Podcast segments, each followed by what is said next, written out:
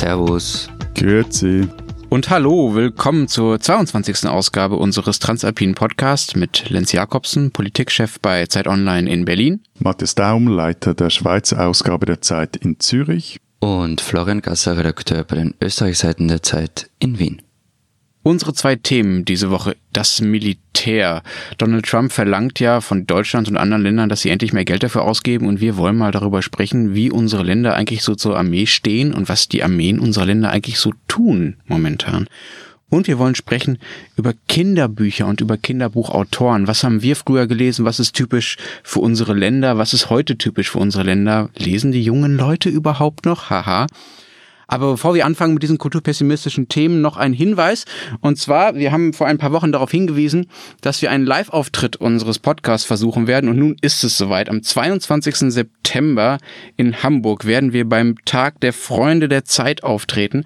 Zugang haben alle Abonnenten der Zeit, was natürlich der beste Grund ist für alle Zuhörer, die noch nicht Abonnenten sind, jetzt ein Abo der Zeit abzuschließen. Sie können sich anmelden für diese Veranstaltung unter www.freunde.zeit.de slash Tag der Zeit. Ich wiederhole nochmal www.freunde.zeit.de de slash Tag der Zeit. In seinem nächsten Leben verkauft der Lenz an einem Jahrmarkt irgendwelche Gemüseraffeln und die gehen weg wie warme Semmeln. Oder ich mache so illegale Telefonwerbung oder sowas. Ja, das ist, da freue ich mich immer sehr drüber. Nee, dafür bin ich, glaube ich, einfach nicht stressresistent genug, ehrlich gesagt. Lass uns anfangen mit dem ersten Thema. Donald Trump fordert am NATO-Gipfel, der jetzt so eine gute Woche ungefähr her ist, dass die Europäer endlich aufrüsten müssen. Es gibt das Fernziel von zwei Prozent des Bruttoinlandsproduktes, also sozusagen des Wohlstandes eines Landes, dass äh, ein Staat für Militär ausgeben soll. Darauf hat sich die NATO mal geeinigt. In Deutschland werden momentan 37 Milliarden Euro ausgegeben für Militär im Jahr 2017. Das sind schon zwei Milliarden mehr als 2016 und vier Milliarden mehr als 2015. Es geht also bergauf, ja, und das äh, Verteidigungsministerium selbst verkauft das auch schon als Trendwende, aber trotzdem sind wir noch total weit entfernt von diesem 2%-Ziel, das da denn, das da die NATO vorgegeben hat. Wir sind nämlich erst bei 1,2 Prozent. 2 Prozent wäre fast eine Verdoppelung, also das wären 65 Milliarden Euro, die wir ausgeben müssten, was schon extrem viel wäre und was auch viel mehr wäre, als Deutschland in den letzten Jahren und Jahrzehnten jemals ausgegeben hat. Und ich wollte erstmal fragen, wie ist das denn bei euch? Wie viel Geld gebt ihr so aus? Wie wichtig ist in eurem Haushalt die Armee?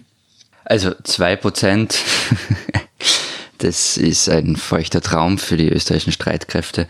Die, die Freiheitliche Partei hat im Wahlkampf vergangenes Jahr noch äh, ein Budget von einem Prozent des BIP gefordert für das Bundesheer. Und dieses Jahr werden es rund 0,58 Prozent. Also ganz ehrlich, unsere Streitmacht ist Donald Trump völlig egal. Eben, aber ich meine, historisch gesehen ist der Gedanke oder die Forderung an Deutschland, jetzt endlich mal massiv aufzurüsten, ja, so als Nachbar von Deutschland eher unangenehm. Also das Land hätte ja dann, wenn man das plus minus berechnet, nach den USA und China die drittteuerste und vermutlich auch die drittgrößte Armee der Welt. Und kurze Klammerbemerkung, eine historische, also nicht umsonst wurde, wurden die Ausgaben für die Reichswehr in den Versailler Verträgen auf 1 bis 1,5 Prozent des BIP damals beschränkt, so Klammer geschlossen nutzen. Hat ja super funktioniert nach dem Versailler Verträgen. Ja, ja, gut, ja. aber mhm. eben, aber man hatte zumindest irgendwie noch so, so nicht nur im Hinter, sondern im Vorderkopf, dass äh, eine allzu starke Militarisierung des äh, größten Landes auf dem Kontinent äh, eine mäßig gute Idee ist, um es mal vorsichtig auszudrücken. Ähm, Deine Frage aber war ja eben, ob auch in der Schweiz wieder mehr ins Militär investiert wird. Ja, wird es. Und zwar erstmals seit Mitte der 1990er Jahre. Das äh, zeigen auf jeden Fall jetzt die Planungen des Verteidigungsministeriums. Die Zahlen sehen so aus, 2017 gab die Schweiz 4,6 Milliarden Franken für die Armee aus.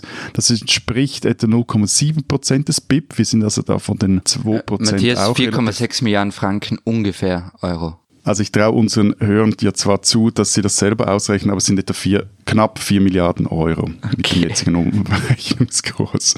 Also und auf jeden Fall, das entspricht 0,7 Prozent des BIP. Der Anteil soll bis 2030 auf 0,8 Prozent steigen. Auch die Schweiz ist da also wie Österreich noch relativ, oder nicht noch, sondern einfach relativ weit weg von diesen NATO 2 Prozent. Allerdings, und das ist halt immer so, bei Zahlen und Statistiken, die sind mit einer gewissen Vorsicht zu genießen. Gewisse Ausgaben ne, werden in der Schweiz nämlich, oder werden in die Schweizer Militärausgaben nicht mit eingerechnet. Ich erspare euch jetzt hier die Details. Unterstrich ist es aber so, dass eben knapp ein Prozent momentan des BIP für die Verteidigung ausgegeben wird.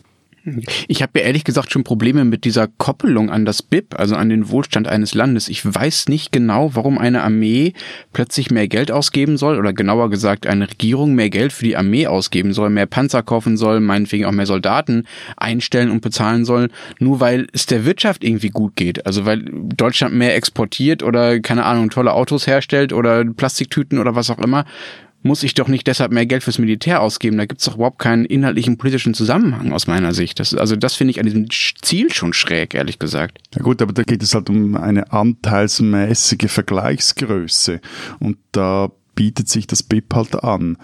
Und was du natürlich schon verhinderst, dass ein Land, das eh schon in einer Wirtschaftskrise dann steckt, sich an Milliarden teuren Militärausgaben überlupft. Also du kannst ja auch umdrehen, wenn, wenn es dem Land schlecht geht, dann nachher verlangst du von ihm nicht, dass es auch noch neue Panzerflugzeuge oder U-Boote kauft, wobei die jüngere Gegenwart in Europa ja eher das Gegenteil gezeigt hat. Also selbst als das, das krisengeschüttelte Griechenland kaufte weiter munter Rüstungsmaterial. Ich habe gewusst, dass dieses Beispiel kommt. Also ich meine, Griechenland ist doch Teil der NATO. Also die, die sind mehr oder weniger verpflichtet, halbwegs anständiges Gerät rumstehen zu haben. Also wenn, wenn genau. wir Österreicher ja. mit unserem antiken, mit unseren antiken Maschinen da auftauchen würden, also wir würden einfach rausgeworfen werden.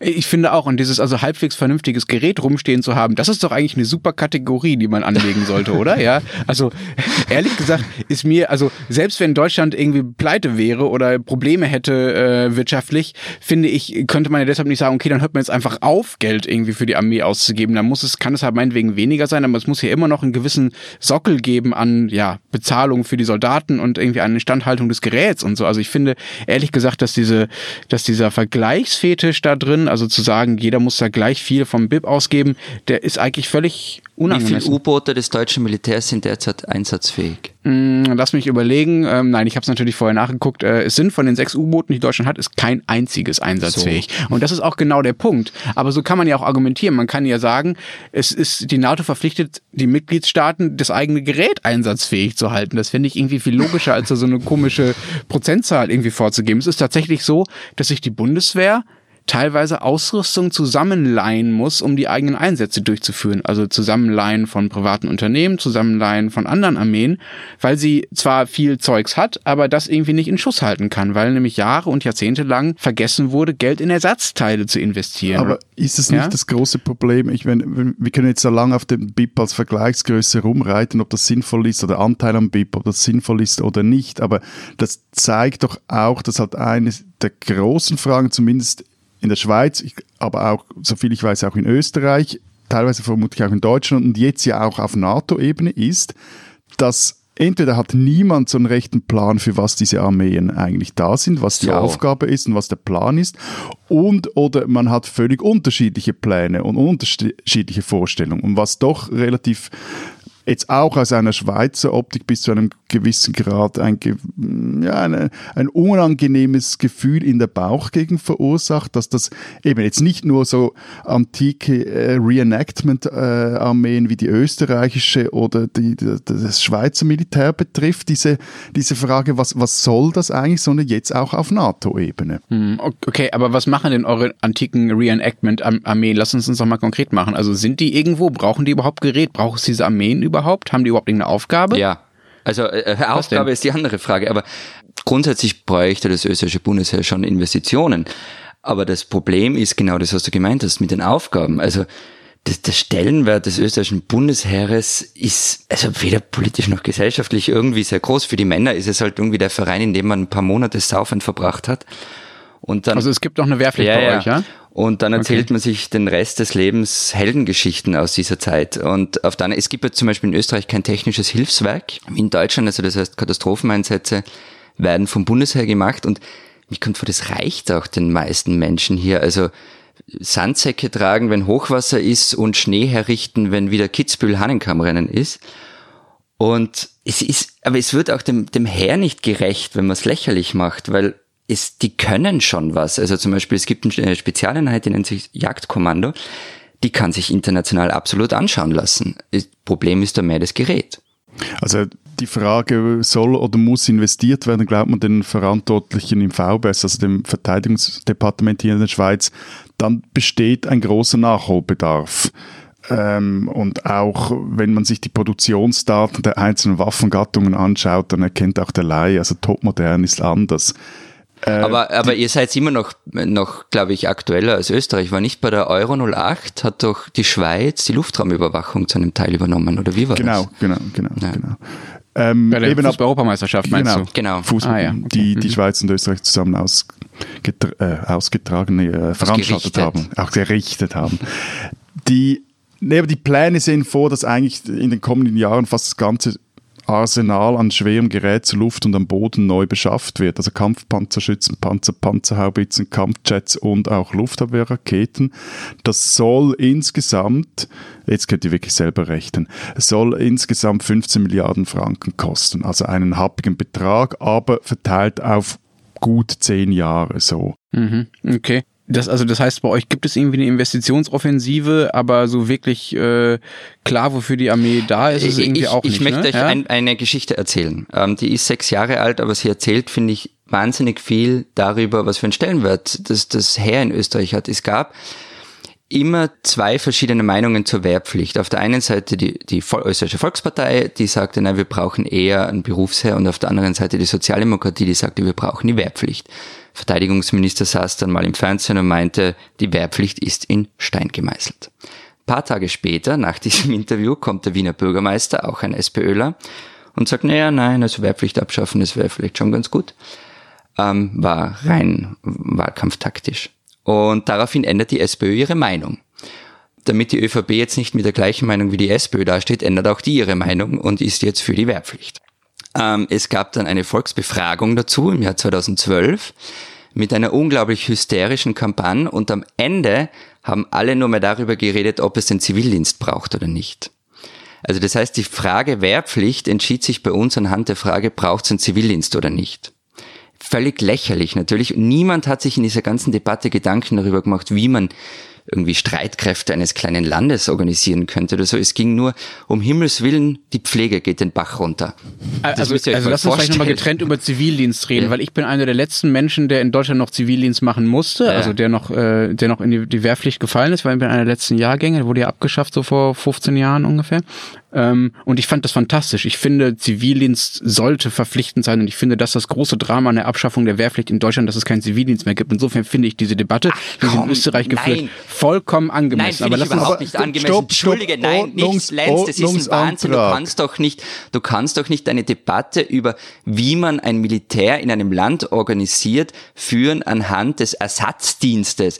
Man, man wird, man wird 40 Jahre lang ja. von ÖVP-Politikern dafür verarscht, dass man Zivildienst Zivildienst macht.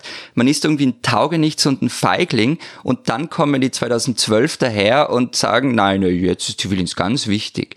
Also komm, okay, also Cut hier, wir reden dann darüber ja. nochmal getrennt und Ach, reden dann auch darüber, warum, warum Florian es plötzlich so viel ausmacht, von ÖVP-Politikern verspottet zu werden. Aber das ist ein anderes Thema. Lass uns nochmal zurückkommen zur eigentlichen Armeefrage. Also, wenn eure Armeen so viel weniger machen und so viel kleiner sind und irgendwie auch nicht so wichtig sind und so, was passiert denn dann, wenn ihr angegriffen werdet? Wer verteidigt euch denn?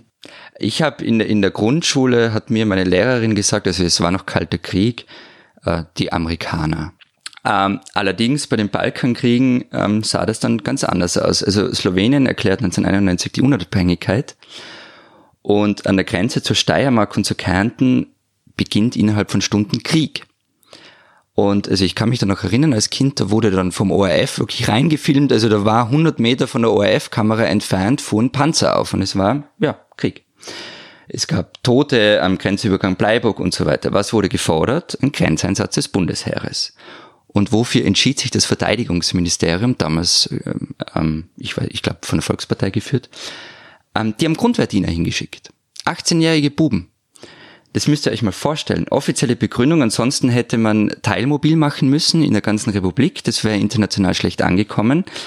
Und man hat stattdessen 18-jährige Grundverdiener hingeschickt. Keine 100 Meter Aber habt ihr keine Berufssoldaten in Österreich? Zu wenige dafür und vor allem nur Offiziere. Mhm. Und einer der Grundverdiener, der damals dabei war, sagte später in einem Interview, das ich gestern noch gefunden habe, ich wusste noch nicht einmal, wie man salutiert. Dennoch wurde ich nach drei Tagen Grundausbildung abkommandiert. Ohne jemals ein Schießtraining absolviert zu haben, gab man mir eine Pistole und Munition. Also ich habe mal mit einem Professor von der ähm, Uni der Bundeswehr in München gesprochen und der meinte, das ist absoluter Skandal eigentlich. Aber ich meine, die Frage, wer verteidigt die Schweiz im Ernstfall, das ist eine der großen Lebenslügen dieses Landes. Also zum einen sind wir neutral, deshalb ja auch nicht in der NATO, wie Österreich auch nicht. Wir haben eine eigene Armee, von der wir seit Jahren nicht richtig wissen, was eigentlich ihr Auftrag ist. Aber noch immer tun wir so, als könnten wir uns im Kriegsfall selber verteidigen. Dabei sind wir ohne den Schutzschirm der NATO und vor allem auch in der Amerikaner überhaupt gar nicht sicherheitspolitisch. Und das ist jetzt nicht irgendwie eine verdrehte Minderheitsmeinung hier, sondern das sieht also auch die bürgerliche NZZ so, die kürzlich mal geschrieben hat, die Schweiz profitiere von der, ganz direkt von der Aufrüstung in Europa. Matthias, seid ihr nicht einmal aus Versehen in Liechtenstein einmarschiert? Doch, aber das sind so blöde Nebenstraßen, bei denen man den Wegweiser irgendwie mal falsch liest und so.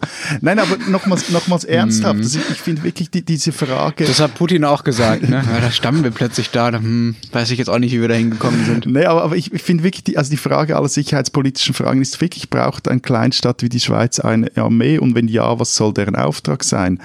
Und das, was interessant halt ist in, in der Schweiz, ist, dass seit 25 ja, bald 30 Jahren die, diese Frage so nie richtig beantwortet wird. Obwohl eigentlich die Armee in der Schweiz historisch gesehen eine völlig andere Rolle als in euren Ländern und man könnte auch sagen, eigentlich eine viel zentralere Rolle spielt. Also dass ursprünglich eigentlich die Waffe den Schweizer zum Bürger macht, also die eigene Waffe. Aber nur Alle ein Mann, oder?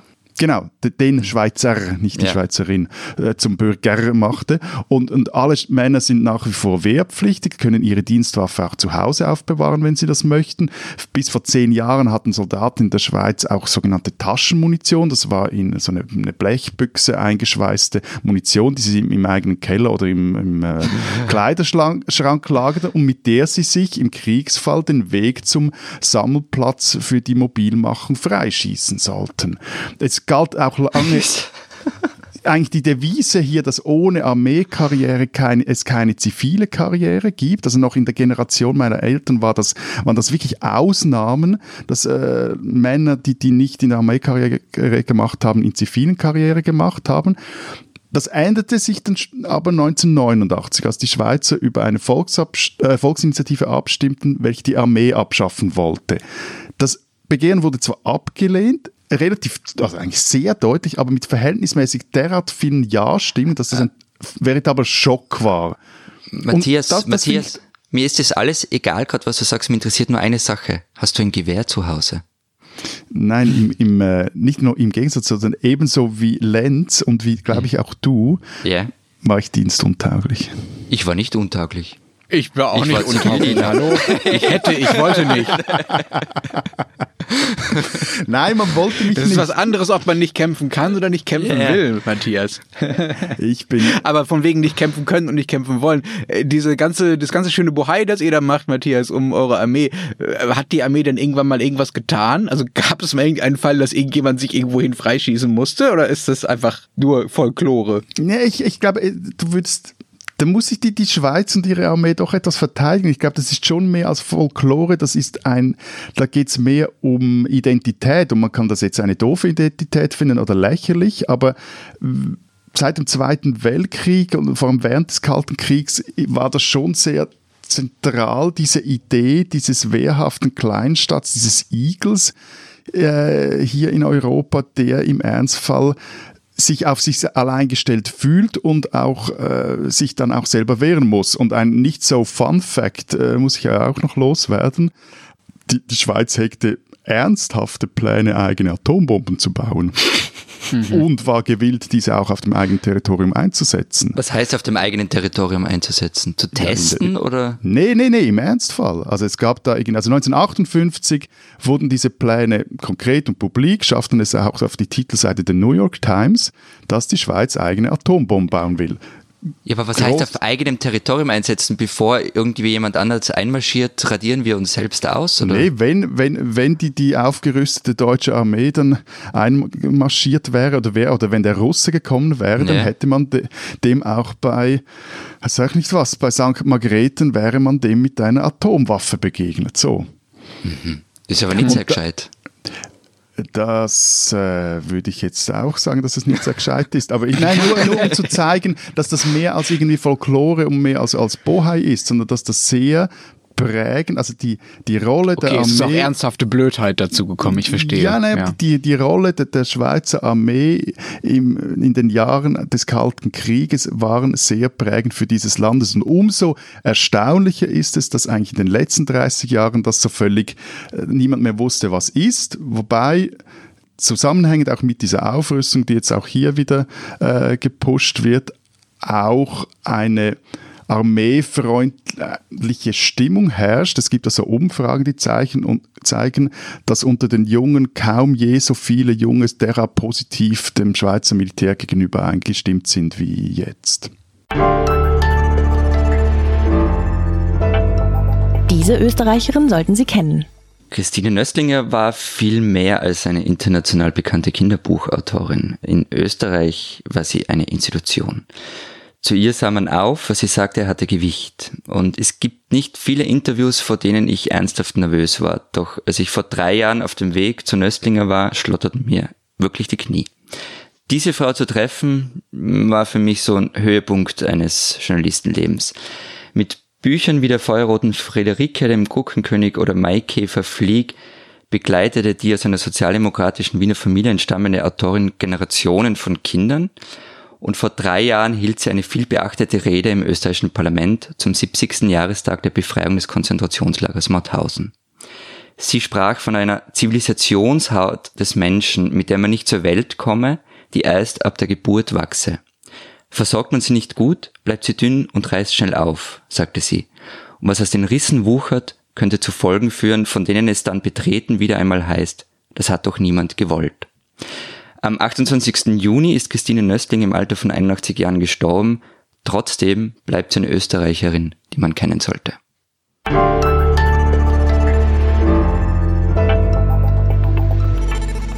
Wir schließen genau an das Thema an, das Florian gerade schon aufgeworfen hat und wollen reden über Kinderbücher. Die Zeit hat ja eine Kinderseite seit zehn Jahren, die feiert also Jubiläum in diesen Tagen und wir wollen das ein bisschen mitfeiern und fragen uns deshalb, welche Kinderbücher haben uns geprägt in unseren Ländern und ist das überhaupt etwas länderspezifisches? Wie ist das bei euch? Was sind äh, eure typisch schweizer-österreichischen Kinderbücher gewesen? Der Florian wollte ja über das Thema diskutieren, weil er nur die Heidi, Heidi, Heidi, deine Welt sind die Berge. Als einziges Super. Schweizer Kinderbuch im, im ja. Kopf hat. Aber ich kann mich ehrlich gesagt nicht daran erinnern, dass ich Heidi, dass Heidi für mich eine wichtige Kinderbuchgeschichte. Ja, aber gekannt war. hast du sie schon, oder ist das etwas, was man nur im Ausland kennt? Nein, nein, gekannt schon, aber das war irgendwie nicht so prägend. Lustigerweise war es aber eine andere Berggeschichte, die mir bis heute nachhängt. Und das war der Schellenursli, oder ist der Schellenursli von Alois Garicet und Selina Jöns. Ähm, jetzt werden alle Genderforscherinnen unter unseren Hörerinnen aufschreien und äh, typisch die weibliche Heldin verschmäht darum, er konnte sich nur mit männlichen Ich glaube, dafür muss man keine Genderforscherin sein. Ich, dafür, dass, ich glaube, dafür reicht es, eine Frau zu sein oder ein Mann mit Sensibilität für solche Fragen. Aber mach doch bitte weiter, Matthias. Mir wurscht. Mit deinen Männergeschichten. Also, die Berggeschichte des Buben, der beim Frühlingsfest die kleinste Schelle erhalten hat, um damit den Winter zu vertreiben, der sich das aber nicht gefallen ließ und sich daran erinnert, dass im Mainsäß, also in, auf der Alp oben, eine riesige Glocke hängt. Der Bub stapft dann durch den Schnee auf die Alp, das ganze Dorf ist in Angst, wo der Kleine nur bleibt, aber Ursli der Held, der brachte die Glocke heil ins Tal und durfte anschließend damit den Umzug anführen. Dieses Buch auch seine Ästhetik, also die gezeichneten Bilder von Garicet, der einen sehr eigenen Stil hat, prägten, soviel ich mich erinnern mag, auch so mein, mein, Bild der Berge und die ich ja vor allem als äh, Feriendestination kannte. Äh, ich, ich verstehe dich, Matthias. Also ich habe als Kind auch lieber Bücher gelesen mit, mit männlichen Hauptprotagonisten äh, und meine Schwester lieber welche mit weiblichen. Ähm, wobei mein Faible für Astrid Lindgrens Kinder aus Bullerbürs irgendwie dagegen sprechen würde. Ähm, however. Habt ihr nicht Momo gelesen? Ich habe Momo den Film gesehen, ich habe Momo tatsächlich nie gelesen. Ah, ähm, okay. Vielleicht eine deutsche Sache auch, ja. Ich, ich habe vorhin über Nöstlinge gesprochen und ihre Bücher waren sicher prägender für mich als alles andere, was ich als Kind gelesen habe. Also kennt ihr zum Beispiel die Geschichten von Franz? Ja, ja, meine, meine Frau schwärmt auch sehr von denen. Genau. Also der Franz ist ein kleiner Junge, der drei Probleme hat. Er ist zu klein, er schaut mit seinen blonden Locken aus wie ein Mädchen und seine Stimme wird fiepsig, wenn er aufgeregt ist. Und diese Geschichten von Franz, die haben mich gelehrt, dass man ein Bub sein kann, ohne dass man stark und ein sportliches Talent sein muss. Und man muss sich auch nicht ständig prügeln und die beste, die beste Freundin. Womit wir wieder beim Thema Wehrfähigkeit Nein, wären. aha. Nein, aber auch die beste Freundin kann auch ein Mädchen sein, auch von einem Buben. Also alles so, so Dinge, die, die mich in meiner, in meiner Bubenrolle irgendwie schon, finde ich, stark geprägt habe. Ich habe dann auch, denke zum Kummer meiner Mutter manchmal ziemlich viel davon nachgemacht, was dieser Franz so getrieben hat.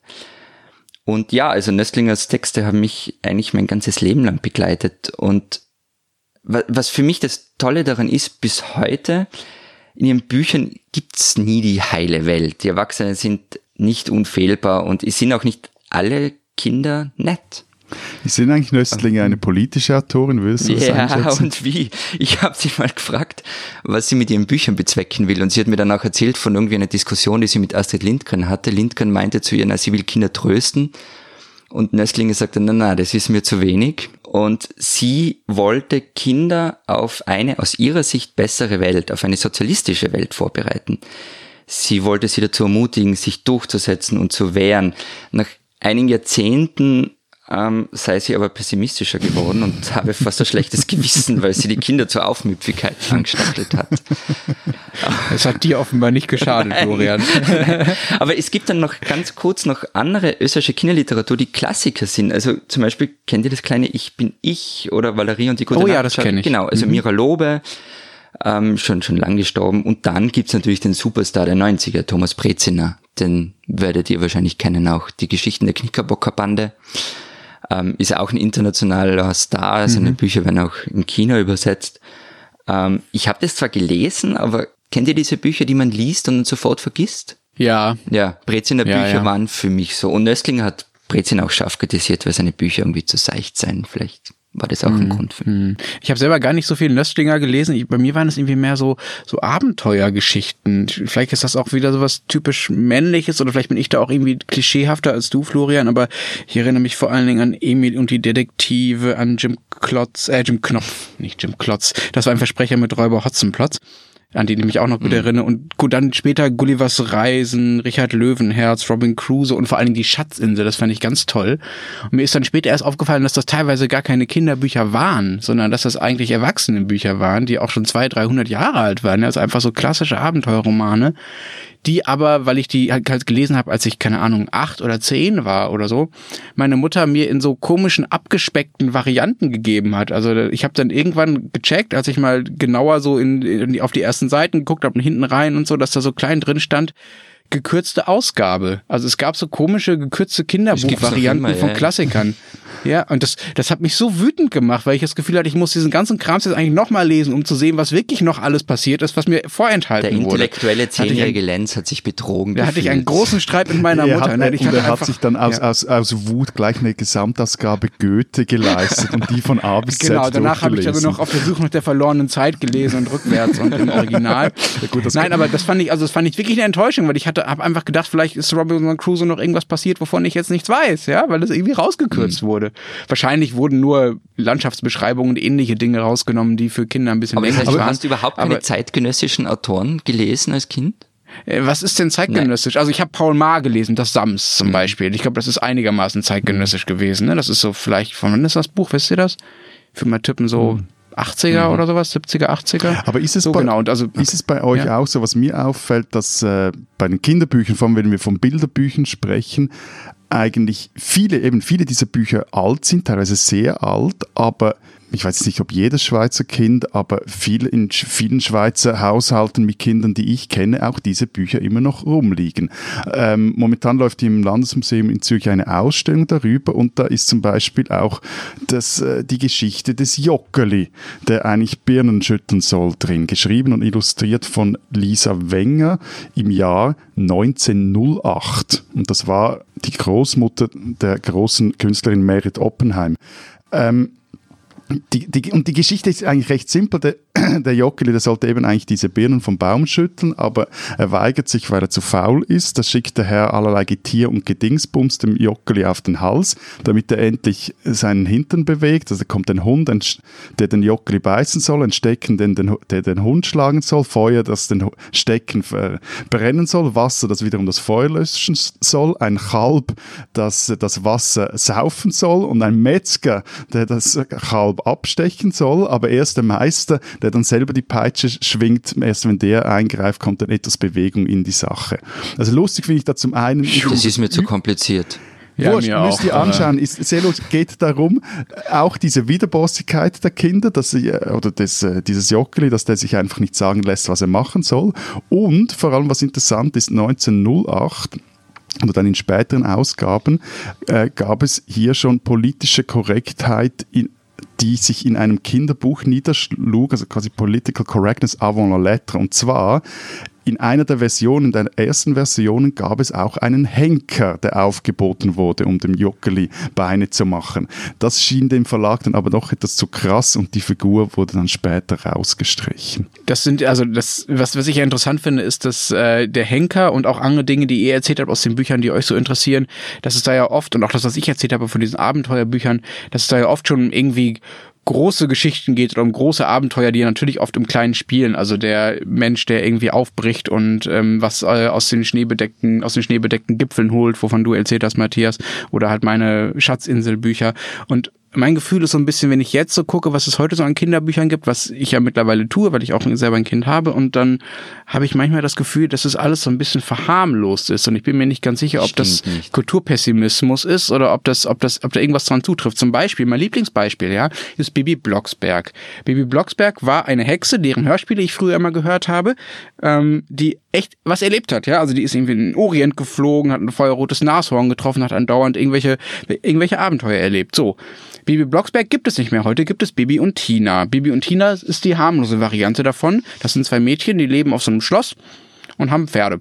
So, und diese Pferde büchsen mal aus und dann machen sie mit denen irgendwelche Rennen und dann haben die Pferde mal Geburtstag und das ist dann auch schon quasi alles an Action. Und das finde ich so ein bisschen schräg. Also, das ist so eine Art von, also meine völlig improvisierte Diagnose wäre, dass es so eine Art von, von Rückzug ins Private gibt, schon bei den äh, allerkleinsten. Also ich finde nicht, dass find du recht hast. Also immer wenn ich in Kinderbuchabteilungen okay. äh, bin, dann kommt mir vor, es gibt viel mehr, es ist viel internationaler ähm, als, als mhm. wie ich ein Kind war. Also wie ich ein Kind war, war wahrscheinlich Enid Blyton und die fünf Freunde des, des Kosmopolitischste, was, was rumstand. Eben, es gibt viel mehr und es gibt es gibt natürlich gibt's diese heile Weltgeschichten, Nona, aber die hat's immer schon gegeben. Aber es gibt alles andere, was du dir so vorstellst von Abenteuergeschichten und äh, böse Welt und Drachenwelten und Orientwelt. Also es gibt's alles. Und es gibt inzwischen mhm. extrem schön gekürzte Varianten von Klassikern auch. Also ich habe jetzt gerade mal so eine ja, Hamlet-Ausgabe in der Hand, ich habe wunderschön illustriert. Aber vielleicht musst du mir da mal noch mal eine Einführung geben, Florian, ja, in, die, in, die in die Kinderbuchabteilung. So. Aber was mir vorkommt, ist, ähm, es gibt nicht mehr diese, diese großen Stars unter den Kinderbuchautoren. Mhm. Cornelia Funke, Rowling, also von Harry Potter, ja, Susan Collins, okay, halt falsch Hunger formuliert. Games. Halt falsch formuliert. Also nehmen wir her Gesine Nöstling und Astrid Lindgren, weil mir die irgendwie gefühlsmäßig sehr nahe stehen. Die waren echte Stars und wie ich bei Nöstling gesagt habe, eine Institution. Sie waren als Personen interessant. Sie waren fast moralische Instanzen, die nicht nur von Kindern gehört haben. Rowling ist da jetzt vielleicht ein bisschen eine Ausnahme, spätestens äh, seit sie Twitter-Troll wurde und gegen Trump anschreibt. Aber ansonsten, also Cornelia Funke, ja, die verkauft sich und die Geschichten sind auch, sind auch gut, aber es ist jetzt nicht so, dass die als Person irgendwie in den Vordergrund tritt. Das meinte ich jetzt mehr damit. Gut, aber da sind wir halt vielleicht in der Schweiz auch etwas anders sozialisiert. Mit den, eben ihr in Österreich glaubt noch eher an die sozialistische Umerziehung eurer Kinder und Jugend und Du eine hast der unsere wichtigsten aktuelle Regierung gesehen, unsere, oder? Moment, unsere, eine unserer wichtigsten Bilderbuchfiguren, die stammt eigentlich aus der Werbeindustrie. Okay. Nein, Das, das ist der Globi. Nein, kein Scheiß, das ist der Globi, dieser, dieser Papageienmann. Der wurde 1932 geschaffen und sollte für das Warenhaus Globus neue Kundschaft Ah, ich dachte schon, es ging um Homöopathie und es ging um Globuli. Nein, nein, nein, nein. Okay, Globi das beruhigt ist mich eine- jetzt fast schon. Globi ist eine nationale Ikone hier. Und erst gab es eine monatliche Zeitschriften, später diese Globi-Bücher.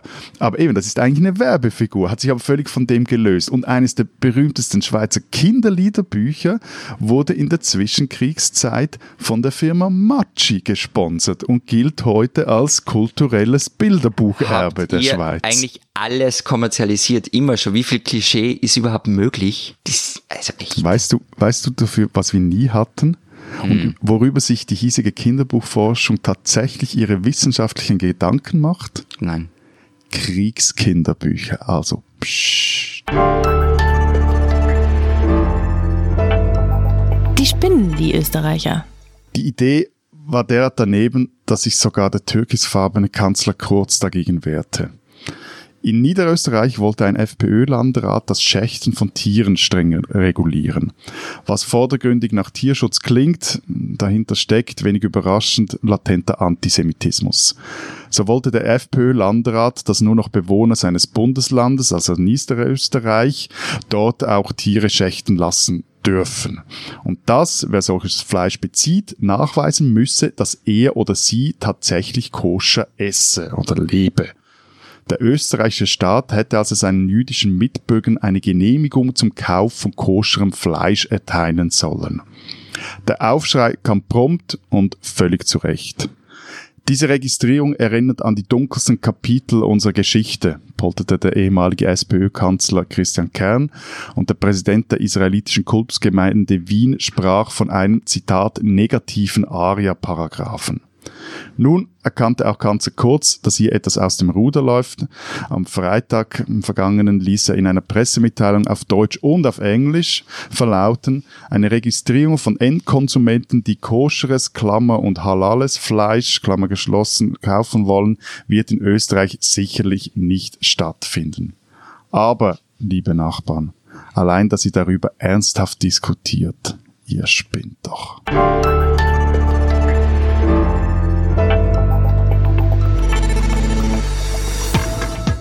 Das war's diese Woche bei der 22. Folge unseres Transalpinen Podcasts. Wenn Sie uns beschimpfen oder belobigen oder mit Themen bewerfen wollen, dann erreichen Sie uns unter alpen.zeit.de. Bis nächste Woche sagen wir Papa.